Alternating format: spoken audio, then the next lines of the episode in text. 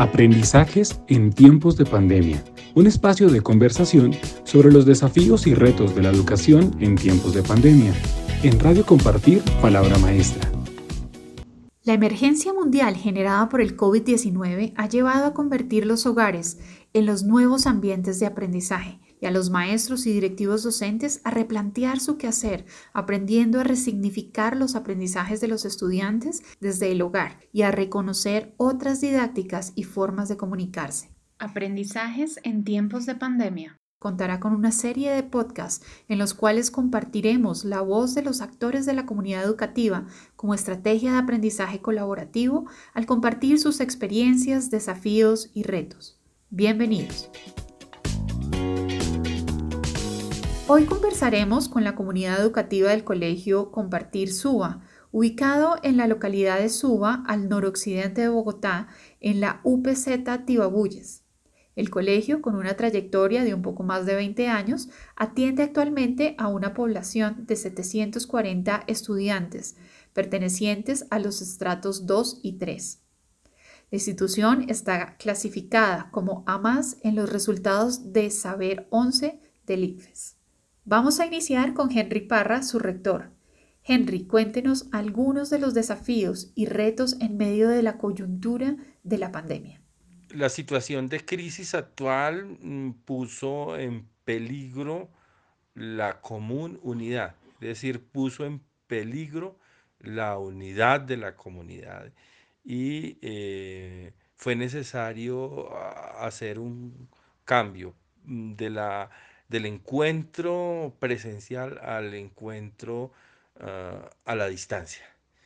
En este orden de ideas, eh, yo creo que uno de los retos eh, o el desafío que le plantea a uno es como rector, a mí como rector, eh, esta mm, situación es mantener la unidad, mantener la unidad, mantener la unidad entre los docentes, entre el cuerpo de docentes y al interior de los docentes, eh, mantener la unidad entre los docentes y los estudiantes, eh, mantener la unidad entre los docentes, los estudiantes y los padres de familia es supremamente importante.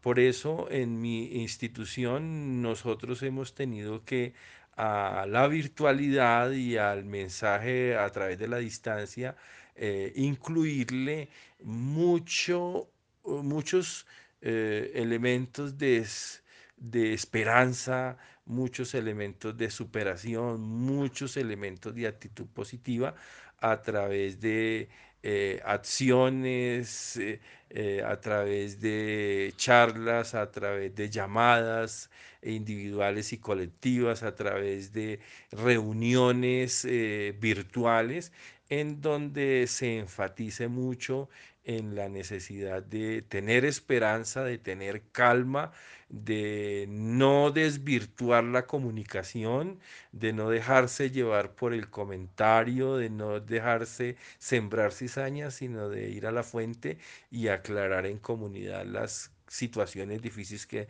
se nos han presentado. Entonces, eh, creo que uno de los grandes retos es mantener bien a la comunidad eh, y hay muchas estrategias que pueden ser llevadas a los hogares de los niños, a los hogares de los maestros, eh, a los hogares donde están los padres y sus hijos, eh, para que mantengan viva la esperanza, para que mantengan vivo el entusiasmo, para que mantengan, para que no decaigan y, comprendan que la situación, aunque puede ser corta o extensa, eh, algún día mm, terminará y que nos toca aprovechar el tiempo en casa. Es muy importante eh, este aspecto, por eso allí han jugado un papel muy importante eh, las orientadoras, la psicóloga, los coordinadores de convivencia, ellos están también jugando un papel muy importante en la medida en que están animando ah, a los diferentes grupos de personas, sean profesores, sean estudiantes, sean padres de familia. Eh, nos ha tocado hacer mucho teletrabajo a través del teléfono, contactar a los niños, a los papás, a los profesores, eh, porque no lo crean, ahí ah, se han presentado situaciones de crisis a nivel de docentes, a nivel de padres, a nivel de estudiantes, y ha sido necesario intervenir eh, con una frase amiga, con unas palabras de consuelo, con unas palabras de, que puntualizan la, la comunicación y que aclaran las situaciones. Con relación a los maestros, ¿cómo ha sido el proceso? ¿Cuáles han sido los principales aprendizajes? Con relación a los maestros, mm, descubrimos en el colegio, producto de la experiencia de estos días, que era necesario que cada uno de nuestros docentes estableciera un horario en casa para dedicarle un tiempo a la atención de los asuntos propios del colegio, un tiempo para los asuntos personales y un tiempo para atender a sus familias. Eh, otro aspecto importante es que en el colegio, en el grupo de maestros y directivos eh, comprendimos y establecimos que era necesario mantener las reuniones institucionales de forma virtual. Es por ello que en el colegio, desde que iniciamos el aislamiento preventivo, venimos realizando reunión semanal de consejo académico, venimos realizando reunión semanal del equipo directivo, venimos realizando reunión semanal de por áreas y venimos realizando la reunión que nosotros llamamos de comité de grado, donde los docentes de diferentes áreas se reúnen a hablar asuntos relacionados con el aprendizaje y con el comportamiento uh, de los estudiantes, todo ello con el fin de establecer estrategias que nos ayuden a mejorar.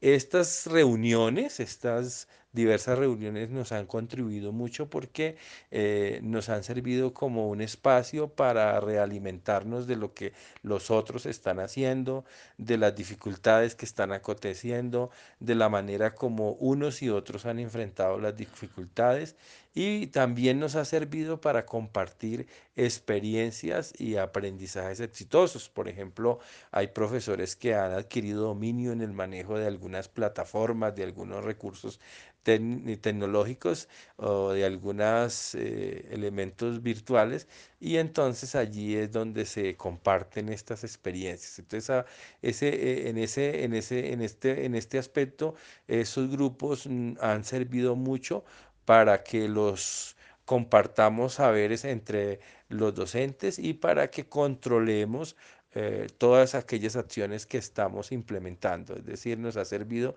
para evaluar y, y hemos descubierto que evaluar nos ayuda a corregir situaciones que están siendo mal implementadas o que han, han han sido implementadas y han sido no poco asertivas para llegar a los estudiantes. Entonces, eh, con respecto a los docentes hemos descubierto.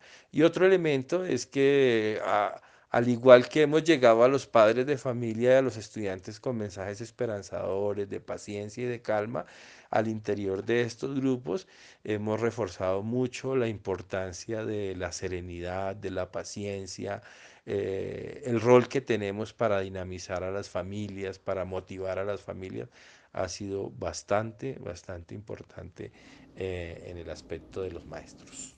Henry, no podemos olvidar a los padres de familia y a los cuidadores. ¿Qué apoyo han dado ustedes y qué aprendizajes pueden compartir con los oyentes? Con respecto a los padres de familia y a la situación que viven las familias, nosotros sí eh, también caímos en cuenta de algo muy importante y, es que era necesario eh, evaluar las condiciones y la infraestructura que tienen los hogares en cuanto a tecnologías.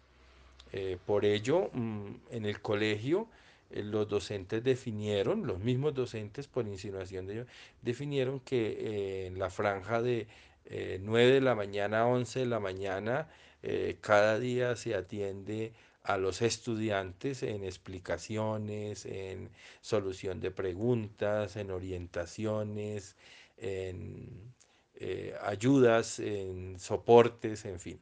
Y en la noche, eh, los mismos docentes establecieron que entre las 6 y 30 y las 8 de la noche atendían a los padres de familia por la plataforma que tenemos en el colegio. Eh, ¿Y ello por qué? Porque los docentes comprendían que los padres de familia, algunos tenían que de acuerdo a sus responsabilidades, de pronto tenían que estar asistiendo a sus lugares de trabajo o porque tenían que atender al teletrabajo desde casa.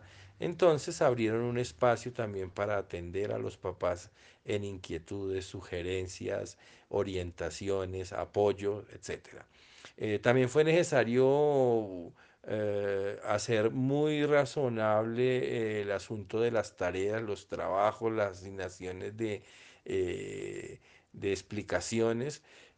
¿Por qué? Porque en, nuestra condición, en nuestra situación real de colegio, nosotros tenemos familias que no cuentan con muchos equipos. tenemos familias que solo tienen un equipo conectado a la internet y que en ese equipo debe trabajar el padre de familia, la madre de familia y el estudiante. Entonces fue necesario generar un, un, horario nuevo en donde no todos los días se ven todas las áreas, sino eh, cada día el estudiante se dedica a un área del núcleo básico y a un área complementaria, eh, con el objetivo de que no eh, que tenga el estudiante tiempo para acceder a la, a, la internet, y, pero también le dé tiempo a sus papás, a sus, a sus otros hermanos, eh, y pueda con esa dinámica el estudiante también establecer un horario diferenciado para atender diferentes situaciones y realidades. Entonces, en ese orden de ideas, estábamos pensando en los padres y estábamos pensando en las situaciones de las familias. Para finalizar, ¿cuáles son los principales aprendizajes como rector? La primera, mm, que en nuestra planeación institucional y en la elaboración del presupuesto, eh, pocas veces dejamos eh, partidas presupuestales para aquellos imprevistos, para aquellas situaciones que se pueden presentar de un momento a otro. Entonces, eh, ese es un aprendizaje para tenerlo en cuenta. el otro aprendizaje que hemos tenido es que a través de, las, de la utilización de la Internet hemos podido llegar de manera más efectiva a muchas eh, personas de la comunidad educativa y hemos descubierto que aquellas reuniones que hacíamos de manera presencial en las que gastábamos mucho tiempo, eh, inclusive eh, podemos simplificar espacios, podemos optimizar espacios sin necesidad de estar todos en un mismo lugar y hemos aprendido mucho de estos aspectos.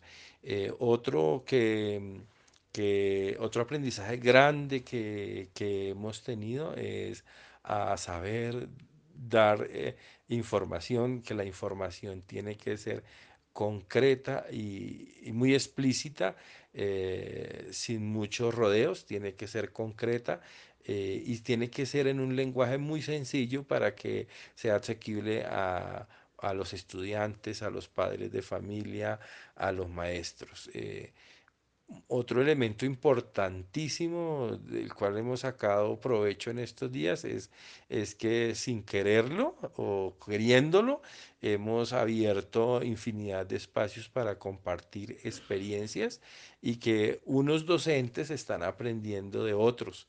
Eso es supremamente importante para la vida de, una institución. Eh, el otro aprendizaje es que eh, semanalmente podemos evaluar la vida institucional y semanalmente podemos crear estrategias que eh, permiten corregir situaciones que estén eh, saliendo mal o que hayan sido mal implementadas o que hayan generado conflicto. Eh, eso es muy importante. Otro aprendizaje, hemos tenido que agudizar la capacidad de escucha. ha sido maravilloso eh, han sido maravillosas nuestras reuniones, el tener que apagar el micrófono y escuchar al que está interviniendo ha sido muy importante. Entonces la capacidad de escucha ha sido mm, favorable para nosotros y ahí tuvimos un, ahí tenemos un aprendizaje eh, al respecto de eso. Eh, de eso de saber escuchar, de eso de saber seguir indicaciones, de eso de ser muy asertivos en la comunicación.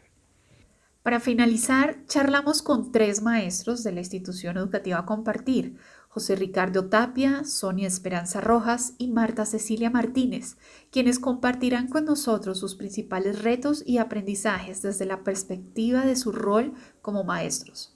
Adelante, José Ricardo.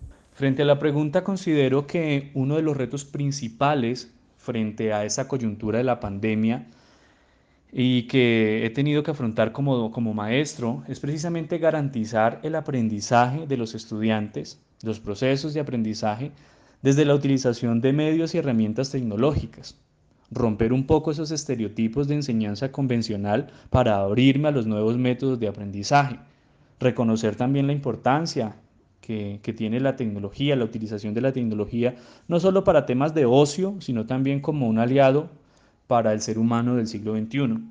Considero que uno de los desafíos principales que, que nos deja esta realidad es mantener la comunicación con los estudiantes pese a las circunstancias, reestructurar un poco el pensamiento y el método heterónomo tan usado en las aulas convencionalmente, desacomodar esos paradigmas de enseñanza de la educación presencial para abrirme también al aprendizaje, puesto que en esta realidad no solamente los estudiantes están aprendiendo, sino que nosotros como docentes también estamos reinventando la forma de enseñanza. En cuanto a aprendizajes, considero que eh, uno de, los, de, las realidades que a mí me, me, queda de esta como reflexión es que tenemos que reinventarnos, que la educación va más allá de los salones de clase y que tenemos que estar a la vanguardia con, con nuestra época, con nuestra era, la era digital, y que debemos hacer esfuerzos constantes para que eh, los métodos de enseñanza, los modelos pedagógicos incluyan dentro de sus procesos la utilización de la tecnología. Gracias, José Ricardo. Marta Cecilia, háblenos un poco de su experiencia. El desafío más grande ha sido asumir un rol de maestra utilizando plataformas virtuales, para lo cual no estaba preparada. Por este motivo, se convirtió en una situación desafiante para mí, ya que la institución educativa requería continuidad en un proceso académico. Al igual, los estudiantes como los padres de familia esperaban el apoyo de esa continuidad en el proceso.